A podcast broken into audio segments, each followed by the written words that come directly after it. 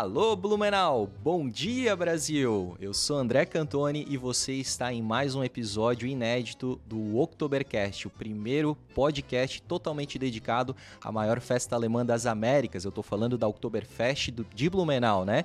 E aí a gente é, decidiu e resolveu fazer esse podcast aí para enaltecer as pessoas, as figuras, as entidades, né, que constroem a Oktoberfest aqui de Blumenau, principalmente, né, que estão fazendo parte aí da Oktoberfest 2023. São muitos desafios, mas antes da gente apresentar o nosso convidado do podcast de hoje, eu quero pedir aí para você seguir uh, o Blumencast. Lá a gente tem várias né, linhas editoriais, linhas de tecnologia, não só o Oktobercast, mas também é, outras linhas editoriais, inclusive de gastronomia também. E então siga lá porque também tem muita história sobre a Oktoberfest e a história de Blumenau, tá? Peço também para vocês se inscreverem no canal do Blumencast, tem episódios aí todas as semanas, sempre inéditos, muito conteúdo diferenciado. É, e também curta, comente e compartilhe esse episódio para que possa chegar a mais pessoas, tá? Siga também o arroba Mix Blumenau Oficial. Estamos aqui dentro dos estúdios da Mix em parceria com a Rádio Mix Blumenau, que também né, tem o seu estúdio aqui no coração da Oktoberfest, né, no Parque Vila Germânica. Muito legal aí em estar tá fazendo parte dessa parceria com a Rádio Mix Blumenau, certo?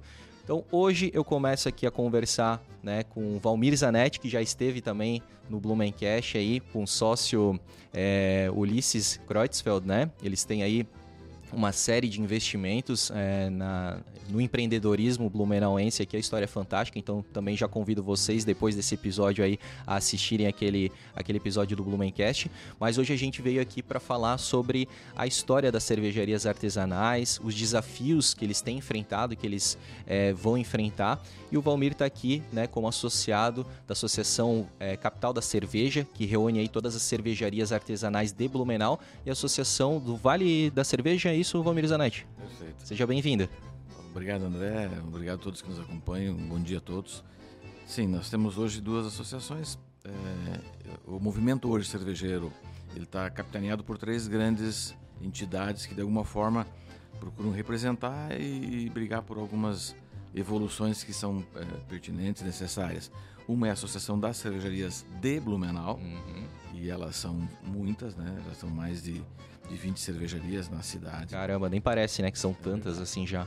A Associação do Vale da Cerveja, que daí são os municípios que compõem a ANVE, uhum. o Vale Europeu. Perfeito. E aí são mais de 45 cervejarias. Mas a gente pode também fazer uma proporção, quer dizer que Blumenau praticamente é 50% das cervejarias do Vale, sim, né? Sim, Poxa. é verdade. E também temos o, o Sindicato de Bebidas uh, do Estado, que também é a sede é Blumenau. Hoje o presidente é uma cervejaria, o André da Container. Uhum. E aí ele faz mais as discussões em âmbito das questões tributárias, fiscais, né, com os governos dos municípios, do, do estado e da federação. Então essas entidades hoje é, são as que né, lideram o movimento cervejeiro, ajudam e contribuem no movimento cervejeiro e que de alguma forma a gente tem participado e ajudado a desenvolver. Ô Valmir, para a gente chegar onde a gente está hoje, né? É, eu andei acompanhando aí o movimento, né? Uma campanha que teve esse ano aí, que é a nossa Oktoberfest, nossa cerveja, né? Mas eu queria que tu desse assim um contexto geral histórico do início das cervejarias artesanais aqui no, no Vale, em Blumenau, para a gente poder entender um pouquinho melhor, né? Essa, essa história. Esse ano é, nós atingiremos maioridade, né? Serão 18 anos de artesanal na Oktoberfest. Agora que pode começar a beber cerveja.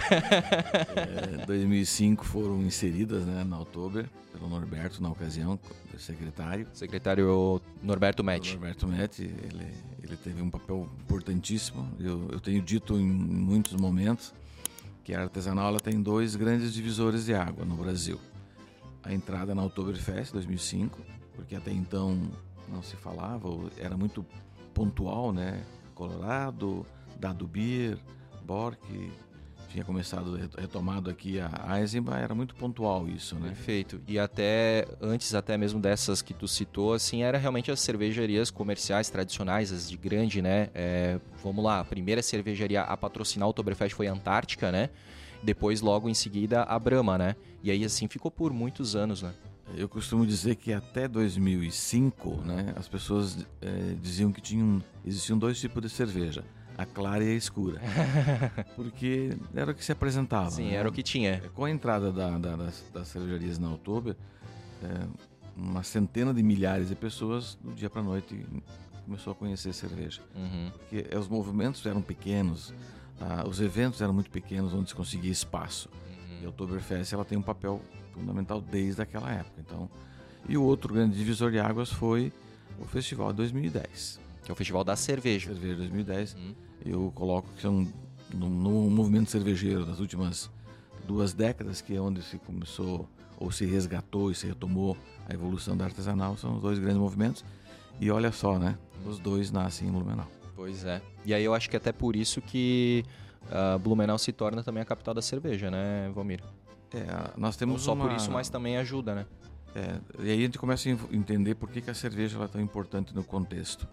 É, ela está muito ligada ao empreendedorismo, né? Uhum. Então, e nós falarmos de empreendedorismo, nós estamos falando do nosso vale. Uhum. Né? Da, e a gente, aí a gente poderia é, desenvolver linhas de raciocínio em N outras é, opções de, de, de, negócio, né?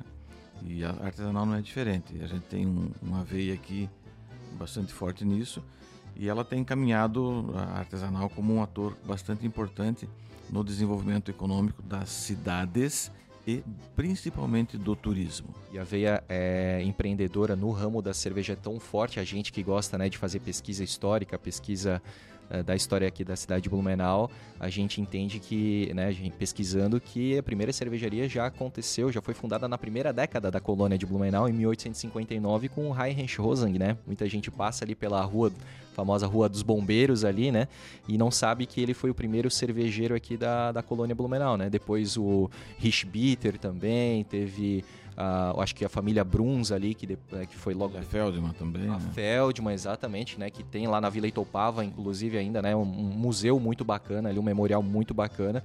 Enfim, são, foram várias cervejarias assim importantíssimas né, para a época, que mostra realmente essa. Primeiro, eu acho que a questão da cultura, né? A manutenção da cultura alemã, cervejeira, está muito associada uma com a outra e a questão mesmo da economia, né? Porque se não fosse um produto economicamente viável, as pessoas não fariam esse é, empreendimento, né? Desde tão cedo, né? Perfeito. É, na verdade, a cerveja ela, ela, faz parte do nosso DNA.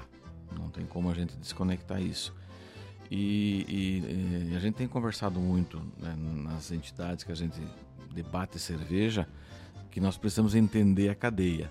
Toda a cadeia produtiva da cerveja é, é, como um negócio e, e, desconectar um pouquinho é, de que ah, é uma cidade de, do, do etílico.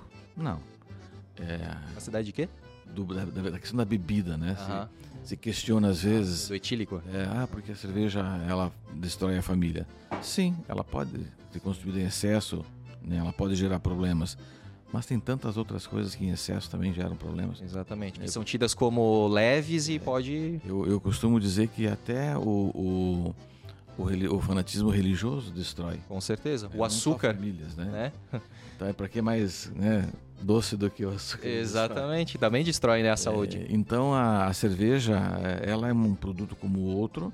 No entanto, para o nosso turismo, se nós olharmos os últimos 8, 10 anos, ela vem sendo um ator muito importante. Uhum. E aí a gente precisa começar a entender o, essa importância e começar a valorizar um pouco mais isso. Uhum. É, e, e, as associações, elas têm debatido bastante isso, uhum. dentro da sua competência, dentro da sua capacidade né, de, de, de, discutir e implementar ações, ela tem buscado isso. É, de alguma forma conquistar mais espaço, de alguma forma é, estimular que as pessoas, é, se tiver a opção de escolha entre consumir uma de uma grande marca, consuma uma local, porque a gente costuma dizer que a nossa equipe, o, os empregos que nós geramos, eles é, consomem na nossa região. Uhum, é verdade. Então, o recurso, os impostos que nós geramos, eles são revestidos na nossa região. Uhum. Diferente do artesanal, que esse faturamento vem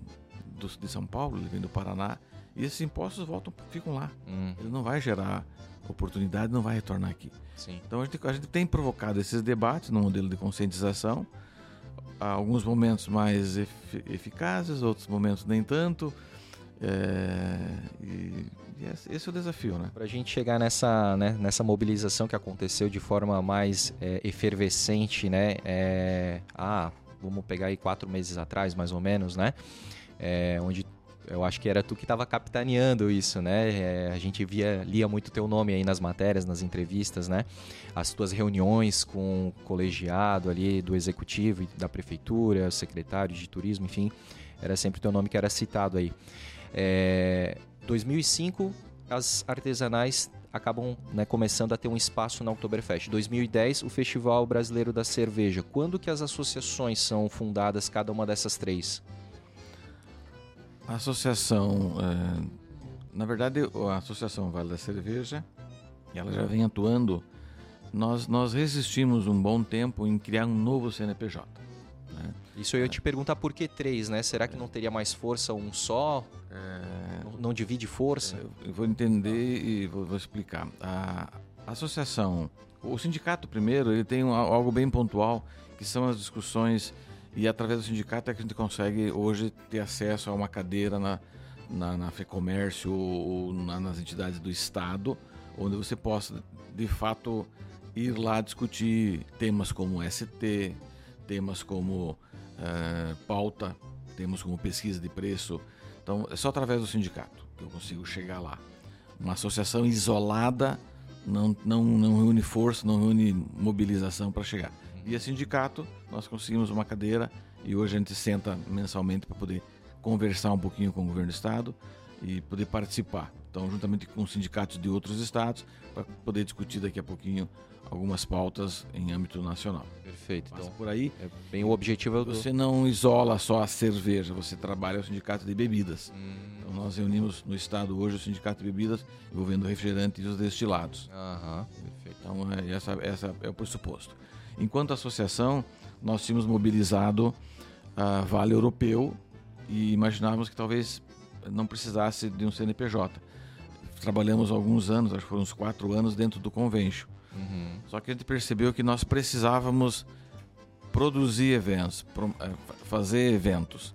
E aí, quando a gente percebeu que feria a proposta do convention, que ele, ele capta eventos para os associados. Então, ele não poderia estar promovendo esses eventos e aí entendemos que. Tinha um conflito ali, né? Tinha um conflito, foi muito importante na, naquela época o convention. Uhum. E a gente agradece e, e é parceiro hoje. Mas precisamos, precisamos criar a nossa entidade porque ela precisava de um CNPJ para, por exemplo, fazer um evento como fizemos na Rua das Palmeiras, hum. como fizemos em Pomerode, como fizemos em Indaial, né, como fizemos em Gaspar, para promocionar e se aproximar do consumidor final. Hum. Mostrar para ele o quão importante é a cervejaria da cidade dele ser comprada como gerar pertencimento naquela. Ah, o movimento foi evoluindo, né, como é natural, e aí começam. Nós somos a região no Brasil que mais tem cervejarias per capita, somos a região do Brasil que mais se consome artesanal per capita, e é muita diferença, é 10 vezes o, o, que se consome no país. Uh, tem nascido muitas cervejarias e aí começam a nascer movimentos isolados e algumas cidades começam a criar os seus, seus movimentos. E nós entendemos também que precisaríamos ter, ah, em algum momento, eh, espaços só da cidade de Blumenau. Afinal de contas, ela tem uma lei própria, né, de 2017, aprovada na Câmara. Ela tem uma lei federal que nos dá a condição de capital brasileira de cerveja. E em alguns momentos nós precisamos continuar fortalecendo isso. Sob pena daqui a pouco não sermos mais sermos a cidade do Latinha, né? Uhum. Latinha isso, Latinha aquilo. É, e aí então nasce, nasce a Associação das Cervejarias de Blumenau, que a gente vem também fazendo as nossas ações é, pontuais. Uhum. Então essa é um pouquinho da, da história, né? É, hoje, nesse quesito nosso outubro, nossa cerveja, a gente entende que nós já teríamos condições de fazer outubro. Quando você fala é, de capacidade de produção, de entregar a produção com qualidade padrão. Ponto. Com certeza, nós não temos a, a condição financeira que a oficial entregou esse ano. Construir boulevard, fazer toda a decoração de pavilhão, não, não teremos. Mas também nunca teremos se não for dado espaço para nós. Uhum. Nós precisamos conquistar espaços. Então, quando para você conseguir às vezes sair de um para dois, às vezes tem que pedir três.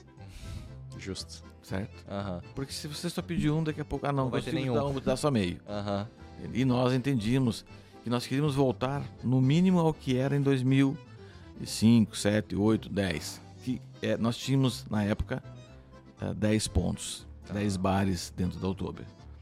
Foi baixado na época para acho que 2009 baixou para 9, depois baixou para 8 e ultimamente eram 7. E por que a justificativa dessa, desse recuo? Eram outros governos, a gente não conseguiu entender isso, né? Acho que quando foi, quando era tudo no setor 1, uhum. era, era exclusivo, então cabia lá. Depois foram distribuídos e ficaram é, sete cervejarias. A gente conseguiu uma evolução muito boa no passado, quando conseguimos, e aí vem o papel da associação, quando a gente conseguiu espaço para as nano. Hum.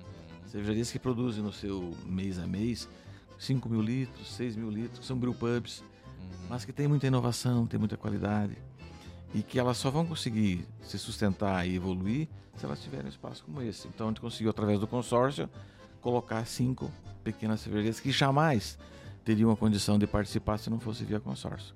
Então foi um ganho importante que manteve para esse ano, aliás, esse e o próximo. E para esse ano conseguimos um outro feito, que é permitir que as intermediárias, né, cervejarias que produzem aí 25, 30 mil litros, também pudessem se consorciar em duas, em, em, assumir um ponto, duas marcas, uhum. e aí poder se apresentar e quem sabe no ano que vem cada uma delas brigar por um ponto. Então são pequenas evoluções, pequenas conquistas que a gente tem, tem feito. Mas ficamos estagnados em oito pontos. Aí tu vai dizer, mas não sobrou dois? só confirma que a gente vem batendo. As nossas dificuldades fizeram que quatro cervejarias fossem desclassificadas por índices. Hum, que índices? E só Blumenau exigiu. Ah. Nenhuma das outras, dos outros editais, né, do, do, da nossa região exigiu esses, esses índices, hum. né? É enérgico, é legal, é perfeito, tudo bem, não faz parte do jogo, né? Mas só confirma que nós precisamos de espaço para poder crescer e se manter. Nós, nós precisamos resgatar o que tínhamos antes da pandemia, que era a vontade das cervejarias receber o turista. A gente perdeu isso com a pandemia. Não tinha mais como você manter equipe, você não tinha. Durante três anos ninguém te visitou. Então são, são coisas que a associação tem trabalhado, tem buscado, mas não acontece no dia para noite. E você percebe numa outubro que a gente recebe aí 600, 700 mil pessoas, é, elas querem durante o dia fazer algo mais, né, do que vem, elas vêm para a região para um período de experimentação, uhum. né? Já foi o tempo, graças a Deus, que a gente recebia uma enxurrada de pessoas à noite. É, muitos já em, chegavam embriagados e dentro dos ônibus, dentro né? Dos ônibus. Depois a gente via todo mundo caído nas calçadas, nas calçadas e praças. E ia embora de manhã. Já foi esse tempo, graças a Deus, nós giramos essa página. E hoje nós estamos recebendo a família. Sim. E a família vem para cá e se hospeda três dias, cinco dias, uma semana. E ela quer, é, durante o dia, também gerar experimentação. Uhum. Então ela quer visitar uma cervejaria, ela quer visitar uma loja de cristal, ela quer fazer compras, ela quer um bom café colonial, ela quer visitar o entorno, né, a região. Então a gente está trabalhando sim na, de alguma forma, é, fazer com que as, as cervejarias retomem essa vontade de receber o turista. É investimento, é desafiador, é um processo de médio para longo prazo, mas é um vem, vem, vem dentro da proposta de olhar para a cadeia produtiva do negócio, cerveja. Né? Vocês aí, né, realmente na pandemia, assim como é, o segmento to, é, todo do, dos eventos é, sofreram bastante, né? Claro que tem uma parte aí, eu não sei, isso acho que varia de cervejaria para cervejaria, né? Vocês ainda têm um canal de vendas que é o, digamos, o mercado, né, e tal, onde as pessoas podem, podiam adquirir, né, para fazer consumação, mas eu acredito que não se compare aí a grandes eventos que ficaram é, totalmente pausados nesse período, né, Valmir? Quando começou a pandemia, é, talvez eu erre num detalhe aqui, mas me parece que nós dessas cervejarias toda da nossa região, talvez duas cervejarias estivessem planejando começar a pensar na lata. Né? E uma ou duas também estivessem começando a discutir a migração ou inserir como modelo de negócio ou canal de negócio o invase no PET, né, que é o que dá um pouquinho de volume na ponta. Hum, talvez uns 30% das cervejarias tinham garrafa, mas muito voltado para lojas especializadas, que aliás desapareceram quase todas, né? Se olhar aqui nós tínhamos de loja especializada em cerveja, desapareceram todas, a maioria. Então, uh, isso só sinaliza o quanto nós, pequenas cervejarias, éramos dependentes do evento, hum. do delivery, que é o pequeno evento. É o aniversário, é o batizado, é a formatura, é, é o noivado, é o churrasco de amigos, a patota. é a patota, é o futebol, é, é o bolão. Então, nós, a, a maioria é, oscilava de 60% a 95% do seu faturamento nesses eventos. Hum, bastante mesmo. E aí você fica 30 meses, não é duas outubro, é mais de 30 meses que você não consegue autorização para fazer um, chamar os amigos para tomar uma cervejinha né, do teu aniversário. Então você vê como se desgasta isso. O que, o que manteve, o que fez elas sobreviverem foi o volume que se deu para o PET, porque aí você conseguia né, gerar um pouco mais de, de, venda e muitas foram se retraindo. A garrafa era um, um item que algumas começavam a querer evoluir. Hoje ela é para pequena cervejaria, ela é punitiva porque é um item que aumentou demais o vidro. Né? Não bastasse ele aumentar demais, nós temos é, vários problemas que regiões já não querem mais o vidro em função das questões de meio ambiente. Né? Então é um item que ele vai cair em desuso e hoje, é, no nosso caso, comprar uma garrafa, comprar uma garrafa de vidro para envasar, ela custa duas vezes o que é insumo que vai dentro. E é interessante tu falar isso, cara, porque eu vejo assim duas visões praticamente antagônicas, né? A, tu falar aí de algumas cidades que já estão criando leis, né, para é, proibir o vidro. Mas também existe muita questão cultural do pet, que muita gente não gosta da bebida envasada dentro do pet, porque acha que tem um gosto diferente e tudo mais, né? Poxa, daí vocês estão tendo duas brigas e tendo que enfrentar duas brigas, né? Nós vamos precisar. É... A cerveja artesanal ela, ela vai precisar é, desmistificar alguns mitos que se cria. Quer ver um mito que é, meu pai tinha isso, né? E possivelmente o teu pai talvez tivesse. É, quem consumia cerveja é: ah, eu só tomo cerveja de, sei lá, de Caxias do Sul, de Joinville de Lages, porque a água de lá é melhor. Ah, tinha a, fa a, famosa Antártica de Joinville. É, exato. Meu pai só tomava Antártica de Joinville porque quando ele olhava assim que era de Caxias, ele dizia: não, essa não é boa. Exato. É, isso hoje é mito. Uhum. Por que, que naquela época talvez valesse isso? Porque até uma determinada data, o Ministério da Agricultura não exigia que você equilibrasse a água. Hoje, você pega qualquer água e você equilibra ela para ser uma água cervejeira ou uma água potável, uma água que você possa, como essa aqui, consumir. Então, hoje a água é em qualquer padronizada. Padronizada. Por que, que eu falo isso, né? Naquela época podia valer porque existia uma água boa, né? Hoje, por exemplo, boa parte das cervejarias da nossa região usam água do Samai, porque ela é uma água potável, Sim, excelente, excelente, qualidade. Apenas tiramos o cloro, hum. utilizamos e o excedente volta para a natureza como é, equilibrada. No quesito, é, eu usei isso como, como exemplo, porque a gente fala assim, ah, mas a, a, a, alguém que fala assim, mas a Coca-Cola da garrafa é melhor. Sim e não. A cerveja do PET é, é pior. Sim e não. O que, que é esse sim e não? Qualquer produto novo, bem armazenado é, e que for envelhecer adequadamente com cuidado, vai ser igual lá na, no final.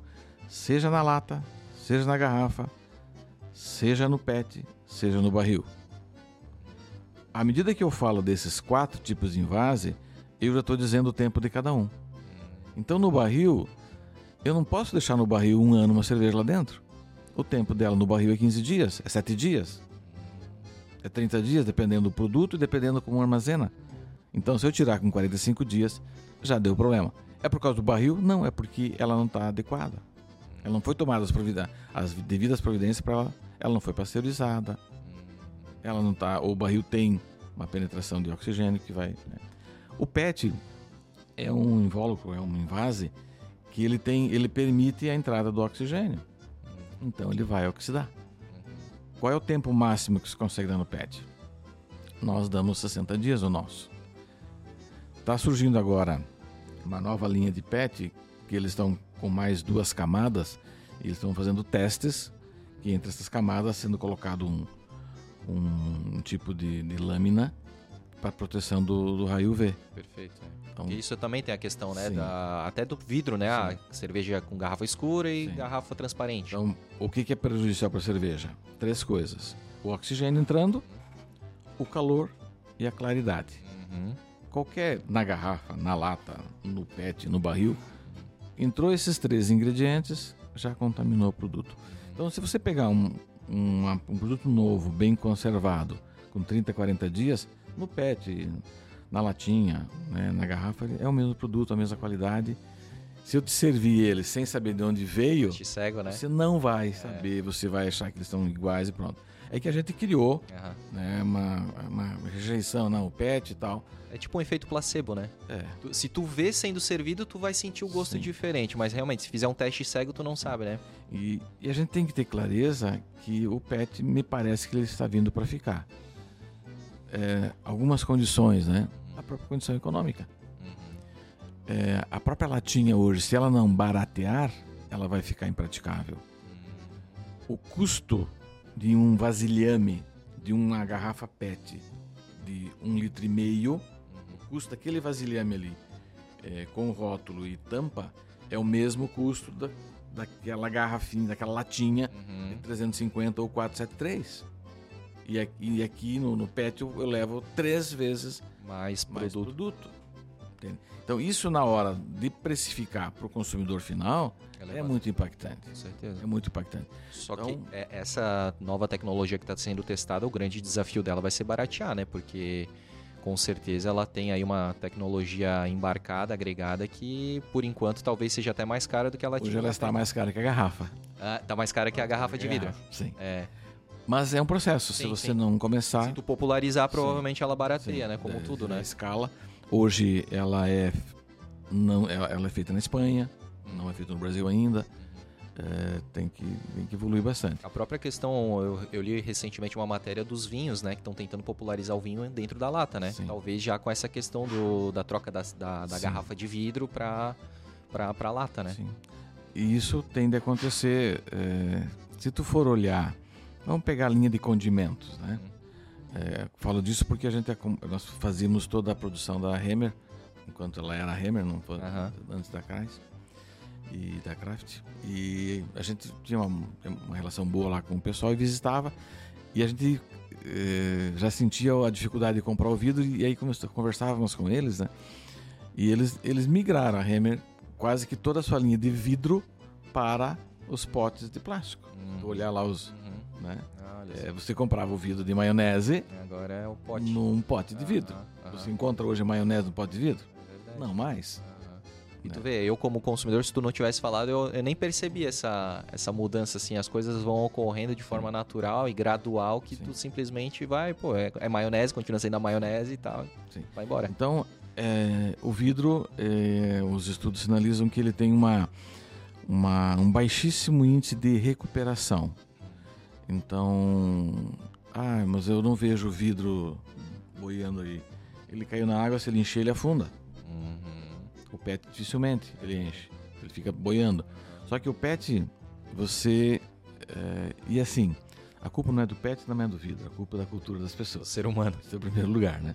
Mas o, o vidro, você consegue recuperar ele, em função do, do calor que foi usado, 2% eu, o pessoal usa para fazer outros, outros é, recipientes, por exemplo, alguns objetos que daí dá para tipo a Mozart cristal. Uhum. Ela usa uma quebra esse vidro, transforma em areia de novo e usa 2% para fazer aquelas peças coloridas. Uhum. é pouco. Sim, com certeza. Né? Há algumas empresas é, do Rio Grande do Sul, principalmente, do meio oeste, usam uma parte desse vidro para fazer o garrafão. Hum. Né? Por que esse garrafão? Primeiro, porque ele tem uma, ele muda a estética e segundo, porque ele perde muito, muita é, é, resistência. Então tem que ter uma capa para proteger, por isso o garrafão tem aquela proteção. Ah. Então a recuperação do vidro na garrafa e, não, e hoje eles, a maioria não, não faz mais a garrafa retornável. Por quê?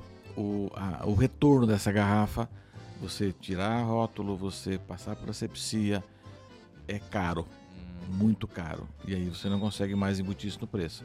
Então o vidro. Já o plástico, você desmonta ele, você, tá, você picota ele, ele vai virar uma vassoura, ele vai virar agora até equipamentos para bancos e pra fazer um, um, milhão de coisas, até, né? Até a camisa, até sim, malha, né? Sim. Feita de pet é, é possível. É bastante fazer. coisa. E a latinha nem se fala, né? A gente brinca que você não ouve barulho de latinha caindo no chão, você joga ela para cima, alguém já vai catar, né? é verdade. Então ela tem uma utilização aí muito perto dos 100%. Então, ela gente... vira latinha também, Valmir? Ela, ou ela vira outros... Ela vira outros, outros materiais, né? Outros materiais. Então, a, a, o meio da cerveja, para nós, para as pequenas cervejarias, ele passa por essa transformação toda. E aí tem o que pega muito, né? É, e a importância das associações. Para você ser competitivo, é, além de você ter a sua qualidade, você tem que ter escala. Uhum. Se não tiver escala, você não consegue ser competitivo. Ah, mas eu quero ser pequeno, legal. O pequeno hoje, se, se ele não tiver o próprio bar, também não se sustenta. Certo? Porque eu, se eu sou pequeno e eu preciso comprar latinha, eu não consigo comprar um lote pequeno de latinha e ser competitivo. Verdade. A garrafa, por exemplo, você não consegue mais comprar da fábrica um pallet, dois pallets. É uma carreta. E se tu for comprar no distribuidor local, tu vai pagar 60% a mais do que pagaria lá. Se já é caro comprar da indústria, você imagina comprar. Então, artesanal, é, e é por isso que a gente bate e briga tanto, para poder ter um pouco mais de espaço no Oktoberfest, que é a principal festa das Américas, quando se fala de exposição, e você chancelar, ter a tua marca né, uhum. né, como uma das cervejas Sim. de uma festa como essa, te diz que você tem condições de atender um bom mercado, de expandir e tal. Então por isso que a gente briga não só pela Blumenau, pela Schornster, pela Berlândia, que já são um pouquinho maiores e tem um pouco mais de, de espaço e já tem maioria, nós já estamos em algumas, em algumas redes, mas para que as outras também, porque nós não vamos fazer, não vamos continuar mantendo uma região forte com duas ou três cervejarias. Uhum. Por isso que precisam de mais, mais cervejas é... A questão também não é só esse volume, né, Valmir? A questão também é, é como é, é, é, ser essa vitrine, né? É poder tu poder é, passar esse produto para consumidores que nunca tinham experimentado a tua cerveja e aí sim passar talvez a engajar, fidelizar esse público para que ele possa comprar depois no delivery, para que ele possa ir até o bar daquela cervejaria, né? Então é uma forma também de muito forte de, de, de divulgar essa marca, né? É, Vou usar o exemplo do vinho. Uhum. Né? Se nós voltarmos algumas décadas, quando a gente falava de vinho brasileiro, a gente falava do vinho gaúcho, que foi o embrião que começou esse movimento. Mas hoje nós temos excelentes vinhos no Espírito Santo, na Bahia, Bahia. no Paraná, o nosso meio oeste, uhum. excelentes vinhos. Mas aonde é o Vale dos Vinhedos? É. É lá. Uhum. É na região de Bento Gonçalves, Bode, Flores da Cunha. É lá o Vale dos Vinhedos. Por quê? Porque eles não desistiram. Ah, um monte de gente começa a fazer seus, eh, suas evoluções, mas eles. A referência continua sendo lá. lá porque eles disseram assim: eles vão fazer igual, nós temos que fazer mais. Uhum. Nós temos que estar sempre na vanguarda. Uhum. Sempre fazendo. Né? É o que nós temos que pensar aqui. Porque nós temos muitas regiões do país é, fazendo boas cervejas e criando pequenos núcleos e, se, e querendo esse nosso espaço. E fazer cerveja, é, eu não preciso de terroir. Eu não preciso de grandes plantações. Eu preciso comprar produto, comprar insumo e produzir. Digamos que é mais fácil, né? Teoricamente é, é mais fácil. Uhum. Né? É, claro, nós temos ingredientes aqui que nos ajudam. Eu falei antes, né, da Oktober e do Festival da Cerveja, que temos que cuidar dele, uhum. os dois nesse aspecto, não só questão financeira. É importante, tem que sobrar dinheiro, claro que tem. ela retroalimenta outros projetos, importantíssimo. Mas nós precisamos né, desse cuidado. E esse cuidado é a relação público-privado que ela tem que uhum. ser mantida, se evoluir. É, mas nós temos a escola, uhum. que também passa por uma transformação absurda em função da pandemia, que agora é, tudo é, é à distância, né? Tudo é AD, tudo é AD. Então ela, ela colocava 1.500 alunos por ano aqui dentro Poxa. Da cidade. Não vai mais colocar, porque muita coisa agora é AD. E aí acaba mas tendo por, essa concorrência também. Mas por ser EAD, uhum. ela foi para o mundo. Isso. E tem alunos de 20, 30 países. Legal. Então você abre um espaço. O bônus e o bônus. Né? Uhum. Equilibrar isso uhum. e continuar sendo forte. Tem que continuar investindo, tem que continuar acreditando. E, e, e, a gente entendeu, né, e tem debatido muito nisso, a, a, a cerveja, se nós fôssemos fazer uma novela, um filme, ela é o ator principal, talvez não, talvez sim, mas ela é um ator coadjuvante importante, uhum. né? Quando se fala ou um pano de fundo bem bem elaborado, né? Porque é, eu costumo dizer assim, me, me, perdoem os hoteleiros que, que estão ouvindo, né? Tirando dois hotéis da região, eu não saio de São Paulo para vir, ah, tenho que, eu vou a Blumenau para me hospedar no hotel A. Sim. Não, o hotel vai ser consequência.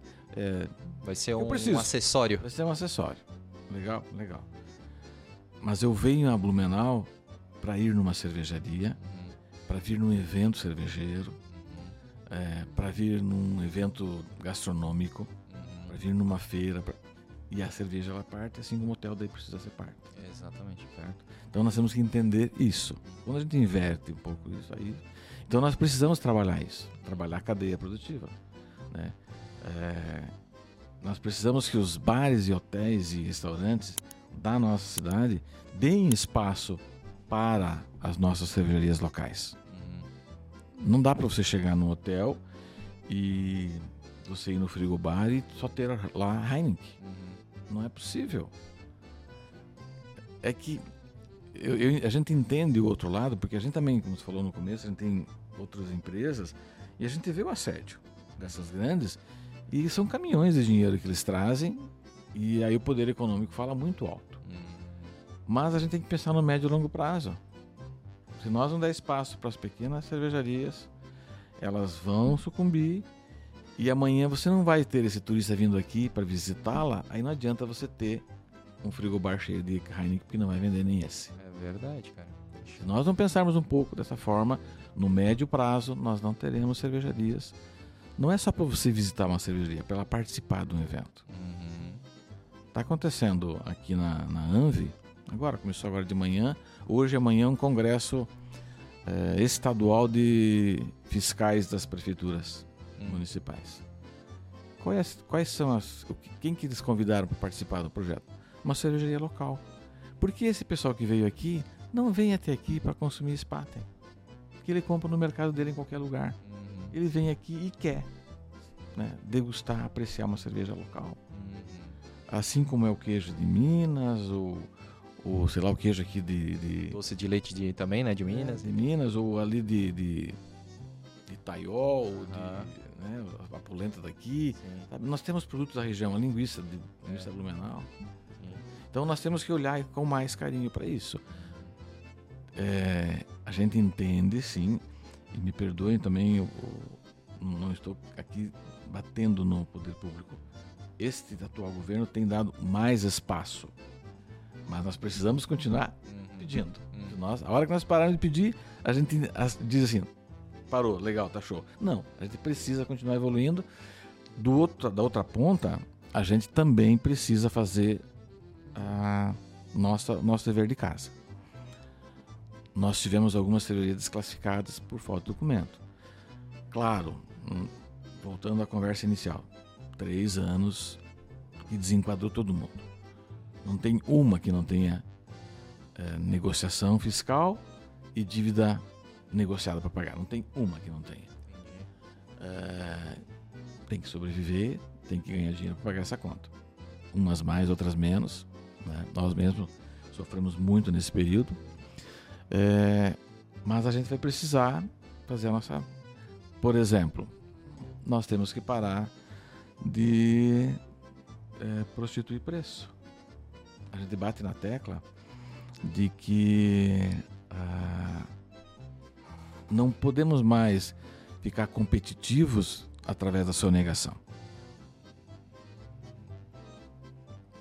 Se o teu patrocínio aqui é mil reais e alguém te disser, ó, se não precisar de nota, você faz por 600, por 700, uhum. 800, uhum. é justo? Claro que não. Quando as regras são claras e cumpridas por todos, beleza. Então a gente também tem que fazer a nossa, a nosso dever de casa. Né? E nós pecamos isso enquanto cervejarias pequenas, que às vezes a gente fica é, se depreciando. Isso é uma falsa ilusão, né, cara? É uma falsa lá ilusão. na frente se Sim. paga o preço, né? Sim, o preço vem é. e a gente vê isso com muita força. Uhum. E, e, eu fico pensando, né? Se há grandes, duas grandes, né? É, com a estrutura que tem, com a capacidade de produzir barato, vende um Pilsen a, no 13, 14 reais, por que, que eu tenho que vender o meu a 9, 10? sem margem nenhuma, tentando sonegar para enganar quem, uhum. né? Para ludibriar quem. Né? Isso até é uma questão até mesmo assim, é, é, até falha no marketing, porque o posicionamento de preço, Sim. isso é muito importante. Sim. Poxa, se talvez tu tenha, se aquela lá é 13, 14 e tu tá vendendo a 17, 18, muitos consumidores pensam e avaliam. Deve ser melhor. Sim. Se é mais caro, é melhor. Né? Então, às vezes está dando realmente um tiro no pé várias vezes. Então, é, quando a gente fala é, de, de, discutir, né, de, de querer, voltando para outubro, né, a gente tem batido via associação, é, eu mesmo não estando mais na presidência, não me calo, né, eu tenho procurado brigar bastante por isso, é para a gente entender que a gente vai conquistar ou vai ter mais chance de conquistar aquilo que a gente acredita. Né? E se nós não, não estivermos é, mais sintonizados. Não adianta só bater no poder público, você tem que estar junto para ajudar a construir. E isso que a gente, eu sempre fiz isso. Acho que um bom exemplo está aqui o Empório. A gente acredita que sim, precisa cobrar, precisa entender até onde é possível, mas tem que seguir regras. Uhum. Se nós não seguirmos regras. E eu acredito que outubro nós agora temos seis anos para nos preparar. Temos seis anos para nos preparar. Não dá para dizer que não tivemos tempo. Ah, talvez uma ou outra não resista.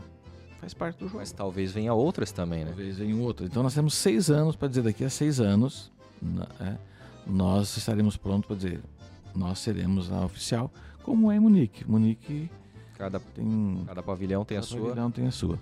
Então é, eu sempre digo que o universo sempre conspira, né? Uhum. E eu acredito nisso. Acho que teremos uma excelente outubro esse ano. Ah, nós mesmos, na nossa cervejaria, traremos novidades, uhum. é, boas novidades, inclusive.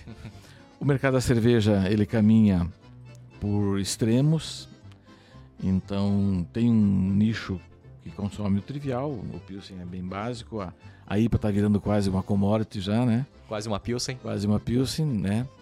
Mas a gente percebe que tem um, um, pequeno segmento de pessoas que ainda querem aquelas extremas, né? Uma boa barley wine, uma New English mais lupulada, mais alcoólica, mas não sei se foi a pandemia, o processo de conscientização das pessoas, tem um grande número de pessoas pedindo cerveja menos alcoólica, menos estruturada. Uhum.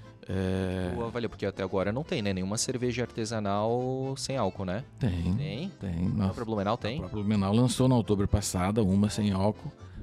Uma Hop Lager sem álcool. Massa. Tem uma está tá sendo uma está recebendo uma pontuação maravilhosa, né? aceitação do público muito boa. A Das Beer também tem uma, uma, uma sem álcool, que eu lembro agora. Não sei se a Posso estar enganado aqui, mas eu sei que a Das Beer tem. Parece-me que a Charnes também deve estar lançando uma sem álcool, já lançou, eu estou ah. confundindo um pouco as datas. Mas é uma tendência, é um processo, por sermos pequenos, ele encarece um pouquinho. Ele não é um, é um projeto tipo Heineken. Uhum. É a própria Heineken.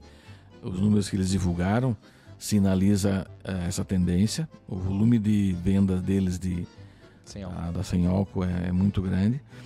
E são as cervejas que hoje trazem sabor, né? Você é, as, as, as grandes do passado eram você não conseguia tomar uma cerveja sem álcool, né? Era um mosto, era um mosto puro, né? Uhum. Hoje você tem uma cerveja com um bom lúpulo ou até uma sour sem álcool. Uhum. Né? Então tem coisas boas. A Outubro vai trazer algumas coisas excelentes e que elas estão chegando para o evento e estão ficando, é, né? Estão ficando. É, a gente a gente está e aí vem o papel da associação muito importante, acabando com a história de ah essa cerveja é para mulher, essa é para homem, acabou essa história, né? Eu vejo uma infinidade de mulheres tomando IPA, né? Oh. Porque essa história de sabor é da pessoa, não é do, do gênero. Exatamente. Né? Então tem que, esses são os mitos que a gente tem que tirar, né? É, então, outubro ela, ela também serve para isso, André. Uh, você poder trazer, você colocar para análise, é um risco muito grande, né? Exato. Você colocar para análise. Mas é um belíssimo laboratório, né, Sim, né, para isso. É um belíssimo laboratório. Então, ano passado nós trouxemos a sem álcool, ela foi uma aceitação. Inclusive, outras cervejarias que, que estavam na outubro e que não tinham sua própria sem álcool, venderam a nossa sem álcool, então foi, foi bem, bem interessante. Esse ano a gente traz mais algumas novidades também na linha de menos álcool e, e aí a importância de estar dentro da, da Vila Germânica, estar na Oktober, é, isso credencia, isso agrega valor para a marca, né? Com certeza. Deixa eu só perguntar para nossa produção aí se a gente está com quanto tempo aí de 46, então dá tempo ainda de fazer uma, mais algumas perguntas aí para o Valmir aproveitar essa presença nobre dele aqui. Tu tinhas falado, eu quero ainda voltar sobre a questão aí das cervejarias da, da Oktoberfest, né, desse ano aí, mas tu tinhas falado de, digamos, níveis, né, de, de tamanhos de cervejaria, né, tu falou das nanos, tem as intermediárias, como é que, eh, quais são esses, esses níveis e quantos litros, né, é, cada uma delas produzem, assim? Nano, começa com nano? Os brewpubs? É, a primeira coisa que é bem importante e é uma pergunta que vem com muita frequência é qual, o que, que é o, o, o, qual é a, o tamanho de uma artesanal? Uhum. Ninguém sabe. O país não tem uma legislação que defina isso. Então nós temos hoje é, uma regra estabelecida por um benefício do Estado. Santa Catarina foi o primeiro estado que gerou isso é, e que hoje diz para nós que até 5 milhões de litros por ano é uma artesanal. Mas nós validamos esse, esse, esse benefício que o Estado nos deu, dizendo assim: cervejarias que produzem até 5 milhões por ano é artesanal. Tem um benefício do Estado. Ponto. Em função disso, outros estados acabaram copiando. O Rio Grande do Sul fez igual, Paraná fez igual, me parece que outros estados acima do Sudoeste também estão fazendo igual é o que está. O restante está lá para ser definido ainda. Então não tem esse tamanho. Beleza. O que que agora no dia a dia, né? É, o que que a gente percebe? E é muito da questão econômica do país. As pequenas cervejarias, que eu posso chamar de nano, posso, normalmente o mundo tem chamado de brew pub, é a cervejaria que eu faço para vender na minha casa. Então, por exemplo, eu posso citar nomes aqui? Né? Pode, claro, fica à vontade. É, vamos pegar aqui dois é, belos projetos já funcionando, o terceiro quase operando. Omas, uhum. é, Omas Beer House, na Ponta Aguda. Eles fazem, me parece que é algo em torno de 6 mil litros por mês.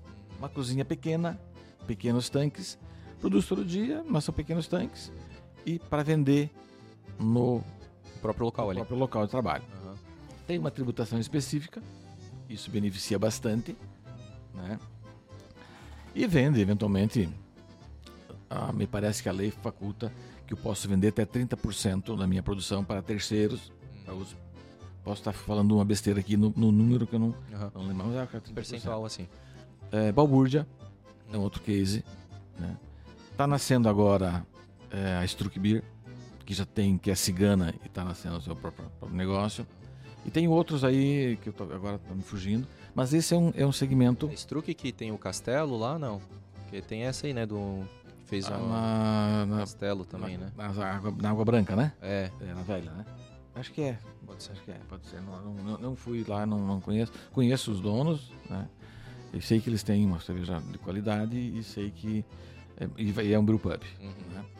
Então esse é um, é, um, é, um, é um segmento que na Alemanha é muito forte. Eu faço cerveja, eu tenho uma estrutura muito enxuta uhum. e eu é tipo o como é que o, aquele bichinho que faz a o suricato? Suricato. Uhum. Né? Eu sou um pequeno suricato. Eu ergui minha cabeça, eu enxergo o meu negócio. Uhum. Para quem eu estou vendendo, onde é que está o meu barril? Eu dou uma esticada de braço, eu, eu administro o meu negócio muito pequeno, uhum. com um custo fixo muito reduzido. Uhum. E aí eu tenho competitividade para esse tamanho. Sim. E aí eu ganho dinheiro. Ah. Beleza? Porque eu tenho um produto, Sim. tenho um bom serviço, né, atendimento. Eu consigo mostrar para as pessoas. Né? Eu sempre digo assim: é, ou eu vou para o mundo, uhum. ou eu faço o mundo vir até mim.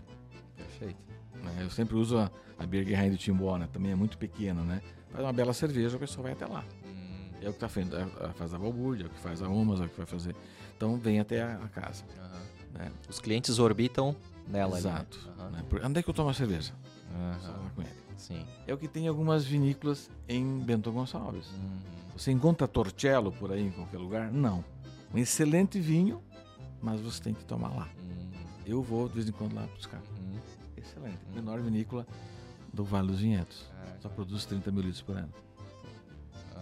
Né? Então tem esse, a cervejaria tem esse, esse, essa, essa de ser pequena. Ou você é maior, e aí você tem que ter uma escala maior e tem que ter canais de distribuição. Então daí eu já não consigo trabalhar só no barril, só na garrafa. Eu preciso ter a lata, eu preciso ter a, o PET, ou ter uma competência muito grande. Vamos pegar aí três exemplos, né? Que eu conheço um pouquinho mais, não vou dizer que eu conheço todo. Você pega Schornstein, capilarizou é, com parcerias com outras cervejarias pelo Brasil.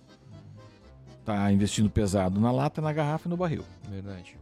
Certo?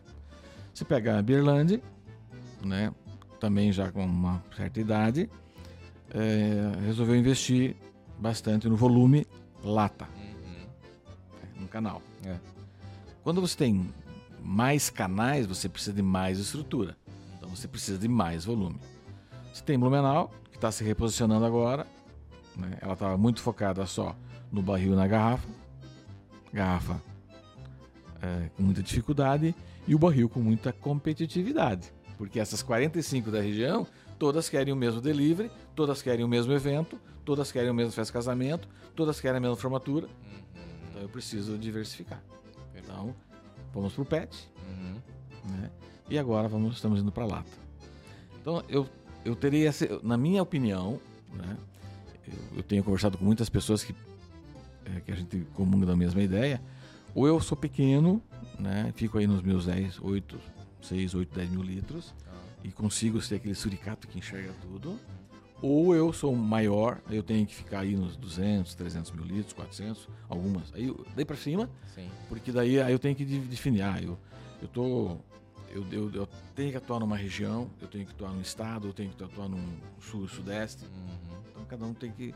E aí, o que que, o que, que vai me diferenciar? para eu fazer essa escolha? Minha capacidade de investimento. Uhum. Se eu tiver capacidade de investimento para estabelecer esses canais, uhum. para estabelecer essa estrutura de logística, mas tu é. passou por um desafio, né, Valmir, ali a, a, Blumenau, e eu acredito que outras também, porque chega num momento que tu não compra certos eventos aqui até da, das cidades vizinhas, né, que fizeram, que tu acaba não se encaixando, porque às vezes os editais abrem para as nanos, para pequenas mesmo, e a, as grandes, por exemplo, como a Oktoberfest, daí acaba fechando com as comerciais, com as, né, com as grandes mesmo, né? Então vocês acabam ficando num vácuo ali que vocês não conseguem nem atingir nenhum, nenhum nem outro evento, né? Sim. É agora esse momento, né? Nós não conseguimos participar da maior parte dos pequenos eventos da região, pequenos e médios eventos, porque limitaram em 100 mil litros. Oh. Então estamos fora. A gente faz mais de 100. Uhum. É, não tem o tamanho suficiente para brigar por uma Fenarreco, talvez, por uma Oktober. Por... Uhum.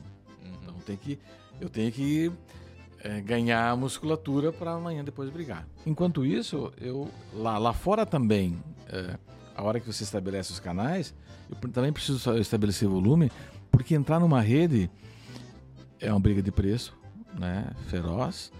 É, os investimentos são grandes e aí tem que ter escala. Hum. Tem que ter muita eficiência para o produto não voltar, para o produto não vencer, para você entregar nos prazos, eles são muito arrojados. A margem ela despenca e você vai compensar no volume. É no volume. Então, num brewpub, se você ganha 1,50 o litro de sobra, numa, numa latinha você vai ganhar 5 centavos, então tem que ser muito volume para justificar. Uhum. Então, esse é o mercado da artesanal. Sob né? o risco, inclusive, de tu sair daquele daquele, daquele teto Sim. lado por Santa Catarina. E aí é mais, ano, né? é mais uma conta para você fazer. É. A hora que eu mexo, mexo naquilo, é como você ter uma tua empresa do simples uhum. e um lucro presumido do lucro real. Balancear isso tudo. Uhum. Né? Não é fácil. E tem que ver até onde você quer essa, essa loucura toda. Sim, então, olha só como é mágico isso, né? A Oktober, ela te provoca tudo isso. né? E ela te, te abre cenários. Né? Eu costumo dizer que nós somos muito felizes né, com a Blumenau em 2016, porque outubro de 16 que nós entramos, quando eu assinei o contrato, nós não tínhamos inaugurado a planta ainda. Olha que loucura. Uhum. Por quê? Porque no, no, último momento a container desistiu, liberou a vaga e eles não tinham mais tempo de fazer o edital.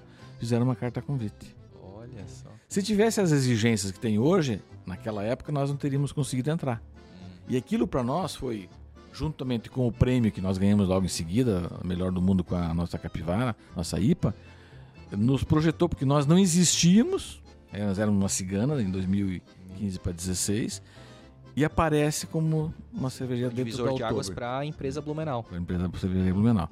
Então são, é, é, eu digo que são as conspirações do universo. total. Mas isso porque tem uma marca Oktober. Hum. Isso porque tem uma marca Oktober de Blumenau. Então é o que eu sempre peço às pessoas sempre considerarem. Antes de criar uma, uma dificuldade, antes de criar um problema com essa marca, discutam, uhum. conversem com o poder público. É, construam pontes. Essa foi a. Falou antes de. Os meus debates todos, né, com, naquela época, enquanto eu estava presidente, foram sempre construindo pontes. Debatendo? Sim. Discutindo opiniões? Sim. Se posicionando forte? Sim. Não posso abrir mão das minhas convicções, mas tenho que entender quando não é possível.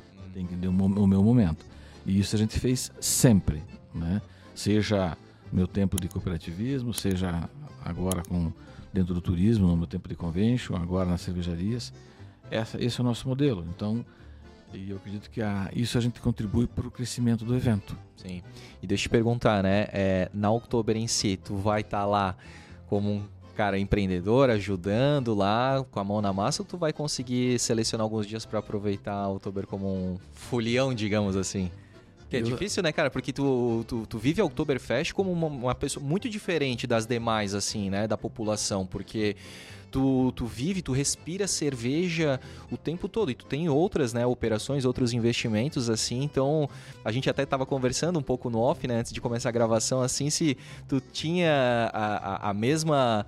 A, a, a, cerveja representava, tinha o mesmo simbolismo do que an antes de tu ter esses negócios relacionados à cerveja, né? É, eu, eu sou uma pessoa que é, é, vou fazer 60 anos agora, daqui uns dias, e eu, eu sempre bebi pouco. Né? Eu sempre gostei de, de degustar uma bebida, ah, é um, é aperitivo, é uma boa cerveja ou uma garrafa de vinho e deu. Né? Eu acho que eu conto nos dedos às vezes que eu passei da conta. E não, não foi bom. não foi bom. É, na Oktober, é, eu vivi, eu aprendi é, olhar o Oktober como um negócio desde 94, quando eu cheguei em Blumenau, porque eu vim transferido pelo BESC. O BESC fazia a parte financeira da Oktober. E eu cheguei aqui para ser, ser um cara para trabalhar lá. É, então eu jamais pensar de tomar alguma coisa dentro do Oktober. Uhum. Depois eu saí, depois veio, foi, veio o Cicobi no lugar, que eu fui pro Cicobi, levamos para lá Oktober. Aí veio o Empório, Biervilla e agora as outras operações. Então eu é, já teve outubro de passar outubro todo e não ter tomado um copo de chopp. é muito comum as pessoas me verem e você vai ver que eu estou circulando sempre com uma garrafinha de água na mão. E por quê? É, hora estou no stand, hora estou na fábrica, hora estou no Biervilla, hora tem lá o seu porco para nessa pegada de outubro, né? A gente sempre tem os pontos. Agora o museu. Uhum. Então a, a, o jeito de curtir ele é um pouco diferente do, do, do festeiro normal. Mas a gente. É, não sei se. É, a minha realização nesses eventos é, é ver as pessoas depois postarem. Estive no outubro, tomei uma cerveja maravilhosa, estive no outubro, tava, adorei a festa, ela tava é, música boa, ambiente maravilhoso, tudo limpo, sabe? Essa é a minha realização. Uhum. Não sei se às vezes, mas esse é o meu meu pensamento. É, normalmente na semana seguinte a gente faz uma confraternização com a equipe, aí toma um. É, sim, é onde tu consegue relaxar um pouco. É, mas a gente vive muito intensamente o, os eventos, inclusive é, é prerrogativa para trabalhar conosco não beber em serviço. Aí, em hipótese alguma. Uhum. Ah, mas eu tenho uma festa. Não, você está prestando um serviço para a festa. Então, para o cliente, isso eu acho que até para a qualidade do evento. Para você, festeiro, chegar no balcão de uma cervejaria e o teu atendente está bebendo, não é legal. Não é legal. Não, jamais pode acontecer isso. É igual você chegar num restaurante e o garçom chegar ali na tua mesa para te atender mastigando. Exatamente. Né? Então, não é assim que funciona. Mas a gente curte sim a festa e eu, eu olho para a festa como é, se você vai para qualquer lugar do Brasil e, e você fala Blumenau, todo mundo conhece. É, e um dos fatores é o Oktoberfest. Uhum. Um dos fatores é a cerveja. É, um dos fatores é essa resiliência, esse poder de superação que a gente mostrou através do evento. Uhum. Talvez não tivéssemos um outro evento para para mostrar para o mundo como a gente é, uhum. né? como a gente se supera, como a gente é forte, como a gente é, é, trabalha associativismo, como a gente é cooperado. Né? E a Autobe ela consegue passar isso. Talvez só pelos equipamentos, só pelas empresas, talvez não conseguisse. Ou, ou talvez conseguisse, não sei. Sim, é, não tem como a gente não, avaliar não. uma coisa que não aconteceu, não, né? Ficar é só na, na futurologia, né? Sim. Bom, Miri, pra gente finalizar então esse episódio que foi fantástico, aqui a gente tem duas canecas, né? Uma muito clássica aqui, ainda estamos em busca da de 84. Sei que tem lá no museu, né? Tá em exposição. E a gente tem aí a mais, né, a, a, penúltima, né, que agora já tem a, a, desse ano aí, a do ano passado, 2022. Embaixo de, de cada uma delas tem uma pergunta. Eu vou ler uma delas para você, você tem que escolher uma das duas aí. A mais velha? Mais velha. A mais antiga e a clássica? A clássica. Vamos lá então. É, pergunta para o Valmir Zanetti, então. Como seria a, a Oktoberfest perfeita para você?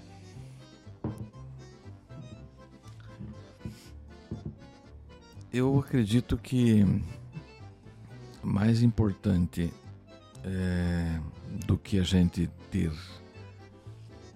recorde de público e recorde de faturamento e lucro é nós ter é, percepção de quem nos visita de que a gente está é, realmente é, resgatando a nossa cultura, resgatando e mantendo a nossa cultura. Para mim, essa é o outubro ideal. E quando, quando eu falo isso, eu, eu, eu falo amplamente, né? É você olhar os fatores gastronômicos, culturais, a importância dos clubes de caça e tiro, né? Porque a gente não consegue mensurar é, teríamos que debater dias aqui. Se você olhar a importância de um clube de cacetiro para uma região, uhum. a importância de um clube de cacetiro é, para uma determinada década ou época na nossa história. Uhum. E o que esses clubes, o que essa essa história toda, vamos voltar lá. Hoje é o Oktoberfest, mas no passado foi festa do Chopp, uhum. foi baile do Chopp, foi. Entendeu? O que é a importância da Oktoberfest para mantermos, e está cada vez mais difícil mantermos as festas de rei. Uhum. Né? Então, para mim, isso seria a outubro ideal. A gente olhar para a festa, poxa, esse ano a gente conseguiu resgatar mais tal coisa. Uhum. Existe, é... será algum tipo de avaliação do turista para, tipo, como se fosse um aquele NPS, né, Net Promoter Score, assim, tipo, ó, como é que você avalia essas, essas e essas situações aqui que você percebeu ou não na Oktoberfest? Acho que tem algumas pesquisas, porque sempre é mostrado, né? Não, não, não consigo, não lembro agora exatamente. Mas eu penso que seria bem, bem legal. Comentar ainda mais, né? É, porque assim, né?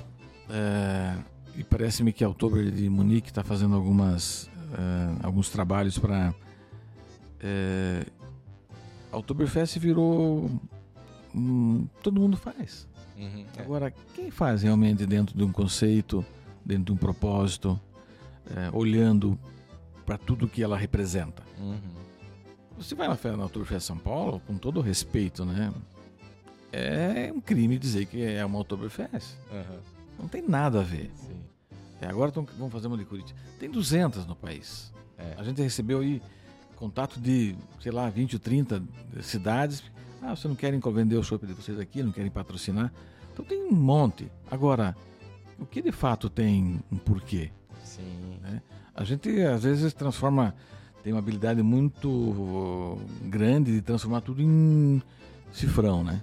É importante, tem que pagar a conta, ele, é, ele vai retroalimentar outros projetos? Sim. Mas se eu perder a essência, talvez daqui dois anos eu não tenha mais essa festa. Exatamente. E a gente percebe é, eventos que perderam a essência. E, e aí, se fizer ou não fizer, se foi. Exatamente. Percebe festa na região que perderam a essência uhum. e não, não fazem mais. É o que eu costumo dizer, né? É, o, o, empreendedor ou as pessoas que vivem daquele negócio não podem estuprar aquele negócio, não, né? Violentar, não. porque, ah, eu tô aqui, estou sugando até o momento que dá, depois já não tem mais aquela essência lá, e aí o que, que vai fazer da vida, né?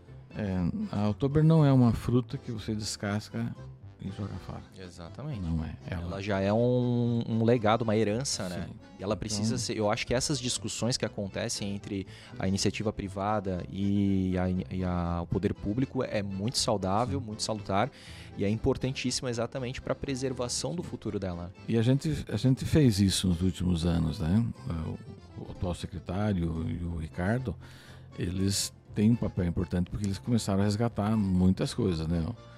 Eu lembro que o Ricardo falava que a Oktober não é um, pode ser mais uma, um, a gastronomia da Oktober não é, pode ser pastel. É.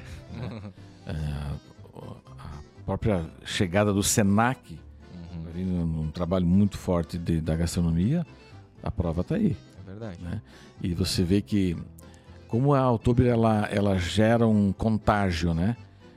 É, quantos restaurantes há oito anos atrás ou dez anos atrás tinham no seu buffet ou no seu à la carte pratos típicos de qualidade. É.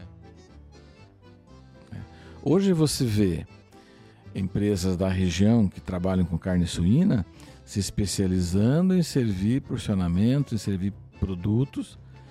E detalhe, provocando o produtor do suíno lá a ter um, um, um para abate, né? Um, um, suíno de qualidade, sempre do mesmo tamanho, uhum. para poder fazer toda essa. Isso faz parte da cadeia. Exatamente. A importância do evento ele, ele condicionou. Por quê? Porque está vindo o turista para cá que depois ele volta durante o ano com mais familiares, ou ele indica e as pessoas vêm para cá. Porque nem todo mundo pode ir no outubro. Uhum. Né? Então isso é, para mim, é, é, a essência do outubro, resgatar e manter essa questão e a economia acaba sendo uma consequência disso, né, Valmir? Eu sempre falo que nos nossos negócios, faturamento não pode ser o objetivo principal.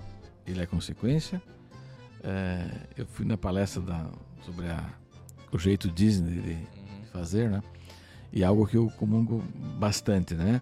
O faturamento é consequência de você conceber um bom produto e um bom serviço e entregar ainda melhor. Perfeito. Ponto. Cliente satisfeito, vai consumir, vai indicar, vai voltar. Ponto. Outubro é a mesma coisa. É, outubro festeiro satisfeito, ele vai indicar, ele vai consumir, ele vai voltar ou vai. Né? Então acho que seria outubro perfeito, na minha opinião.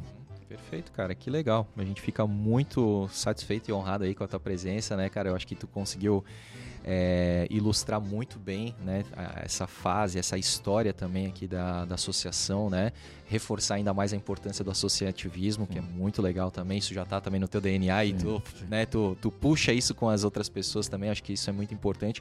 Essa, é, esse diálogo, né, como eu falei também, salutar assim com o poder público, acho que é muito importante porque também reclamar é fácil, Sim. criticar é mais fácil ainda, né? Dizer que não tá bom, fazer cara feia, torcer o nariz, muita gente faz. É, mas acho que a tua postura, né, e que tu representa, né, tantos outros líderes aí da, do teu segmento, é, acho que é uma postura muito correta, né, de conversar, de co colocar os pontos da, da, da, da do, do teu segmento que tu representa e o poder público eu percebo também que vem cada vez mais democratizando, né, estendendo, abrindo a porta, né, para essa conversa aí, para porque todo mundo quer né, a mesma coisa, né, que é o sucesso, que é a, a qualidade, que é ampliar cada vez mais a qualidade, não só para os é, turistas, mas Sim. também, né, para quem vive a cidade o ano Sim. inteiro, né, que é o Blumenauense uhum. aqui. Então, cara, eu te parabenizo, parabenizo aí a toda a associação, né, são essas três associações que a gente conversou aqui também. E, cara, muito obrigado aí pelo, pelo episódio. Eu que agradeço a oportunidade. Eu, eu costumo dizer que é, a gente tem que saber o tempo todo que nós erramos. Quando nós entendemos que nós erramos, damos um passo atrás, corrigimos a rota e vamos em frente, as coisas facilitam. Perfeito. Então é desse, dentro desse modelo que eu construí a minha, a minha história, os meus valores, os meus princípios e tenho procurado viver dessa forma. É, passamos momentos dificílimos com a cervejaria nos últimos três anos. É, eu, a gente se dava as mãos com os colaboradores e selamos um pacto de sobreviver. E depois a gente vê o que, que faz. Né? A gente sobreviveu, a gente está indo adiante agora e acredita que mais algum tempo a gente volta a, a colocar o pé no acelerador. E é a realidade de vários empreendimentos. Né? Os empreendimentos todos que viviam do turismo nos últimos três anos, seja cervejaria, seja restaurante, seja transporte, seja hospedagem, ele sofreu demais. Muitos não resistiram, né? mas agora é hora de a gente não querer é, só pensar em, né, em faturar, não. Manter qualidade, né, respeitar o público, né? E vamos em frente. Obrigado pelo espaço. Opa, a gente que agradece. Obrigado também a todo mundo né, que nos acompanhou aí. Vou pedir novamente para você se inscrever no canal do Blumencast. Tá saindo a partir aí já da semana, né, dessas últimas semanas aí, os episódios. Então você vai estar tá acompanhando, tá acompanhando aí toda sexta-feira ao meio-dia. Sai um episódio novo do Oktobercast até o final da nossa amada Oktoberfest aí, né? Fazendo um verdadeiro esquenta aí sobre. para você poder também, né, curtir a festa sabendo um pouquinho mais aí, tendo um pouquinho mais de conhecimento. Hoje a gente trouxe então o Valmir Zanetti aí para contar um pouquinho do histórico é, da das cervejarias artesanais aqui, né, da importância da relevância que elas têm aqui para nossa cidade, para nossa região. E com isso aí, né, outros personagens importantes estarão aqui na bancada do Oktobercast para contar um pouquinho da história e você poder curtir a festa aí, aí com ainda mais conhecimento, com ainda mais curiosidades, tá certo? Eu sou André Cantoni, não esquece aí também de seguir o arroba Blumencast para conhecer um pouco mais sobre a cidade de Blumenau e siga também Mix Blumenau Oficial para ficar ligadinho aí na Rádio Mix em 106.3 também pelas ondas do rádio. Estamos aqui na Vila Germânica, onde acontece acontece a Oktoberfest, né? Sempre. E também acontecerá em, 2023. E a gente se vê no próximo episódio. Grande abraço e tchau!